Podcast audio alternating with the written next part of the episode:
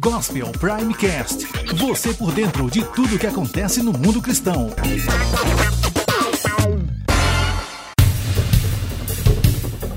Líderes evangélicos conhecidos como os pastores Rick Warren e Francis Chan estão unindo forças para uma conferência que deseja desafiar a igreja e retomar seu ardor missionário. Ainda existe 3.226 povos que nunca ouviram falar de Jesus. Como parte de uma iniciativa global, queremos ajudar a levar as boas novas do evangelho para os 3 mil grupos étnicos que ainda não foram alcançados. Essas pessoas espalhadas em diversas partes do mundo não possuem a Bíblia em sua língua nenhum crente conhecido e nenhuma igreja para representar o corpo de Cristo, escreveu Warren num convite para o evento de lançamento que ocorrerá em dezembro na igreja de Saddleback, na Califórnia, onde ele pastoreia. O conhecido pregador e fundador da Associação Evangelística Billy Graham escreveu um texto em seu site na semana passada e será reproduzido na edição de novembro da revista Decision. Ele acredita que a imunidade à perseguição que os cristãos em nosso país têm experimentado nos últimos dois ou três séculos é incomum. Embora fale especificamente para os norte-americanos, sua análise inclui os cristãos de todo o mundo ocidental. Como um todo, não sabemos o que é sacrifício, nós não sabemos o que é sofrimento. Se começarmos a experimentar um pouco da perseguição religiosa, é provável que, sob pressão, muitos negariam a Cristo. Aqueles que gritam mais alto sobre a sua fé são os que podem render-se mais rápido, completou ele. O sítio arqueológico de Tel Burna já deu aos israelenses duas grandes descobertas este ano. Os pesquisadores acreditam ter encontrado ali a antiga cidade de Libna, mencionada muitas vezes na Bíblia. Localizada em uma antiga aldeia a 30 quilômetros de Jerusalém, o lugar possui ruínas de uma cidade do ano 7 a.C. Os restos de fortificações encontrados pelos especialistas comprovam que trata-se de uma cidade fronteiriça erguida na Segunda Idade do Ferro, período histórico que coincide com o bíblico. Essa matéria na íntegra você confere acessando o portal Gospel Prime.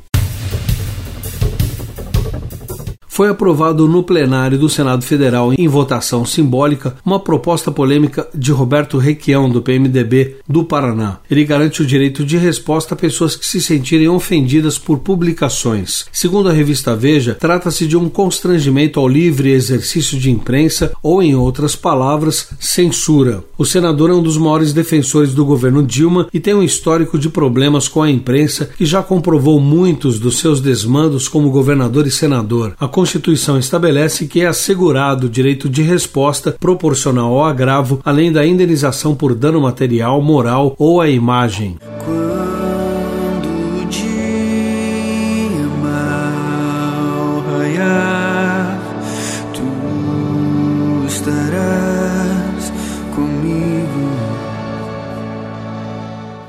Ministério de Louvor Nova Igreja Music assinou o contrato com a Sony Music e já prepara o lançamento de um disco que deve chegar às lojas e também nas plataformas no final do mês de novembro. A igreja está localizada na Barra da Tijuca, no Rio de Janeiro, e é dirigida pelo pastor Maurício Fragali, que tem uma relação muito próxima com a música, em especial com a adoração contemporânea congregacional.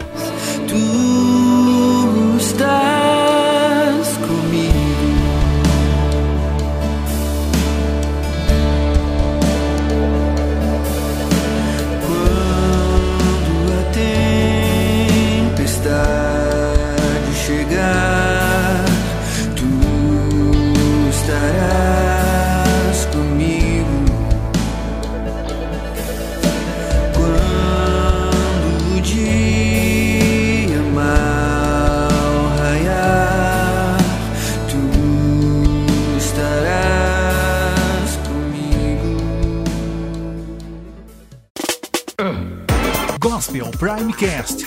Você por dentro de tudo que acontece no mundo cristão. Você está pronto para defender sua fé? A Prime Teologia oferece o curso Teologia Básica, em videoaulas práticas para você aprofundar seu conhecimento bíblico. Aprenda a palavra de Deus de maneira didática e saiba defender as bases da sua fé. Acesse primeteologia.com.br. Gospel Prime. Gospel Prime.